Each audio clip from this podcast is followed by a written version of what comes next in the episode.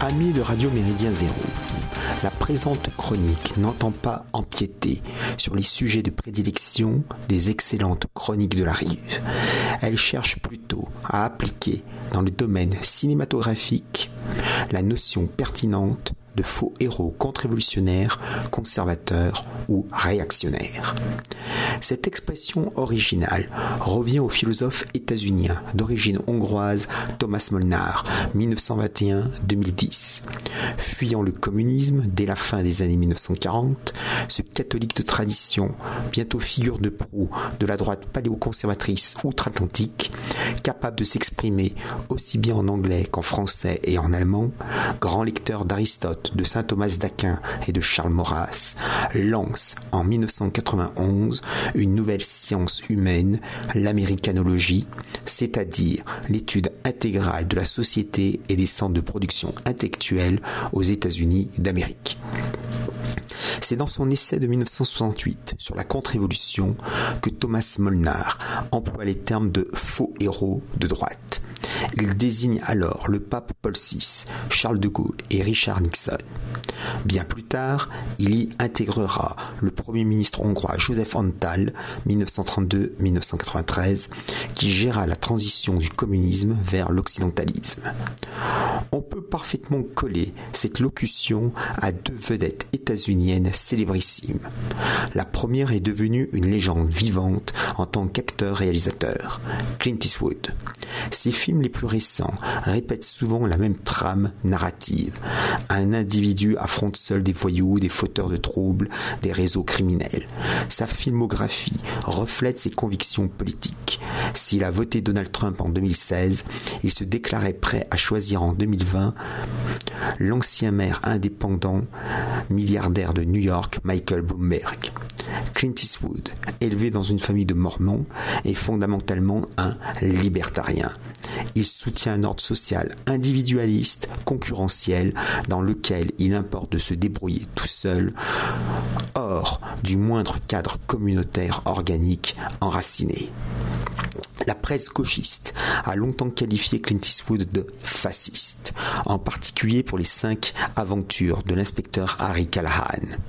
Il est exact que, dans les années 1970, Dirty Harry flingue bien des criminels.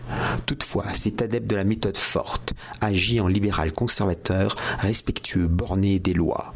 Dans L'inspecteur ne renonce jamais, réalisé en 1976 par James Fargo avec un arrière-plan assez féministe, l'inspecteur Harry affronte un groupe paramilitaire, force de grève révolutionnaire du peuple, dirigé par un vétéran du Vietnam schizophrène, Bobby Maxwell. Ce film accuse les anciens combattants vaincus d'apporter chez eux leur violence refoulée. Auparavant, Callahan rencontrait bien pire que lui. Dans Magnum Force 1973 de Ted Post, il s'oppose à de jeunes flics exaspérés par le laxisme des tribunaux qui pratiquent des exécutions extrajudiciaires contre des criminels et et d'autres délinquants un peu trop vite libérés. Harry refuse de les suivre et les élimine. On voit par ailleurs deux scènes révélatrices qui se répètent sauf à la fin. L'inspecteur Harry tient en joue avec son Magnum 44 un voyou. Dans la première scène, il vise dans une rue de San Francisco un noir à terre qui tente de reprendre son arme. Harry lui demande s'il a encore une balle ou pas.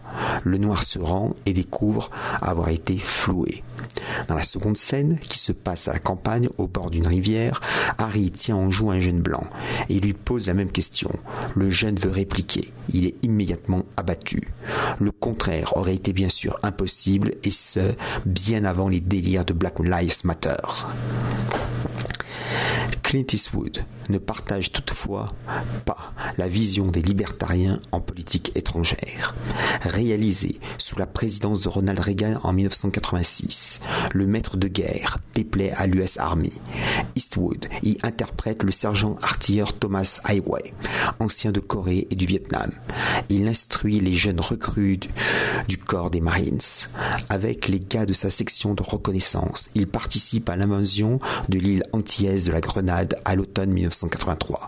Quelques années plus tard, les États-Unis penseront que la Somalie, l'Irak et l'Afghanistan ne seraient que de plus vastes répétitions. L'un de ces films a scandalisé en 2004 les milieux chrétiens. Million Dollar Baby raconte le parcours de la boxeuse Maggie Fitzgerald, Hilary Swank. Clint Eastwood joue un vieil entraîneur bougon, Frankie Dunn. Au cours d'un combat, Maggie tombe dans un coma irréversible. Dunn décide de l'euthanasier. Un an plus tôt, en 2003, dans Mystic River, Clint Eastwood s'interroge d'une manière insidieuse sur la portée réelle de la peine capitale. Considéré le réalisateur d'Invictus 2009 à la gloire d'une Afrique du Sud arc-en-ciel imaginaire comme un conservateur au sens européen et traditionnel du terme relève d'un grave contresens. Brièvement maire de Carmel en Californie de 1986 à 1988, Clint Eastwood préfère travailler l'émotion des spectateurs. La seconde vedette qu'on croirait conservatrice, mais qui ne l'est pas, est Arnold Schwarzenegger. Marié à Maria Shriver, lié au clan Kennedy, avant de divorcer en 2011, le célèbre acteur de Terminator 1984 ou du soldat d'élite qui survit au Predator 1987 a été le dernier gouverneur républicain de la Californie de 2003 à 2011. ons. Pendant ce septennat, outre une insistance écologiste tenace, Gouvernator a mené une stricte politique libérale. Dès les primaires républicaines de 2016, il annonce son refus de voter Donald Trump. Le 10 août dernier, interrogé en visioconférence sur CNN par la journaliste Biana Golodria et le consultant militaire lié à l'État profond Alexander Windman, Arnold Schwarzenegger a dénoncé les antivax et autres covidosceptiques par un vibrant Allez-vous faire foutre avec votre liberté on ne doit pas être surpris par ce progressisme sociétal assumé. Cet Autrichien d'origine a adhéré au Parti républicain par antifiscalisme viscéral. Il a en outre toujours critiqué, au nom du politiquement correct, le FPE de Jörg Haider et de Heinz Christian Strache. Les films dans lesquels il a tourné contredisent régulièrement son supposé conservatisme. Le plus emblématique, voire le plus visionnaire, concerne Junior. Réalisé en 1994 par Ivan Reitman, cette comédie est une parfaite prémonition sociétale. Un gynécologue, le docteur Larry Arbogast, joué par Danny DeVito, fait des recherches extraordinaires. Il persuade son associé, Alex S., soit Arnold Schwarzenegger, de porter un bébé et de devenir ainsi le premier homme enceint de l'histoire. Un quart de siècle avant la GPA, les scénaristes Kevin Wade et Chris Conrad développaient un point limite du gendérisme, à savoir que porter un fœtus humain ne serait pas propre aux seules femmes.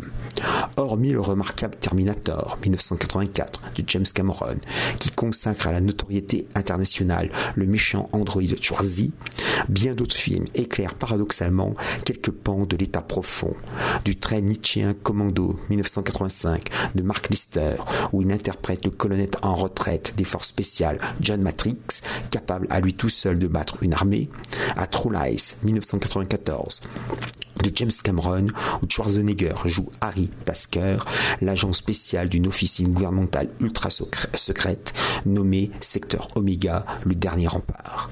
Clint Eastwood et Arnold Schwarzenegger sont par conséquent deux conservateurs, au fond particulièrement modernistes. Par leur incontestable talent, ces produits de l'américanisme contribuent à l'hollywoodisation des esprits européens depuis 67 ans. Il serait temps de s'en rendre compte. Salutations flibustières.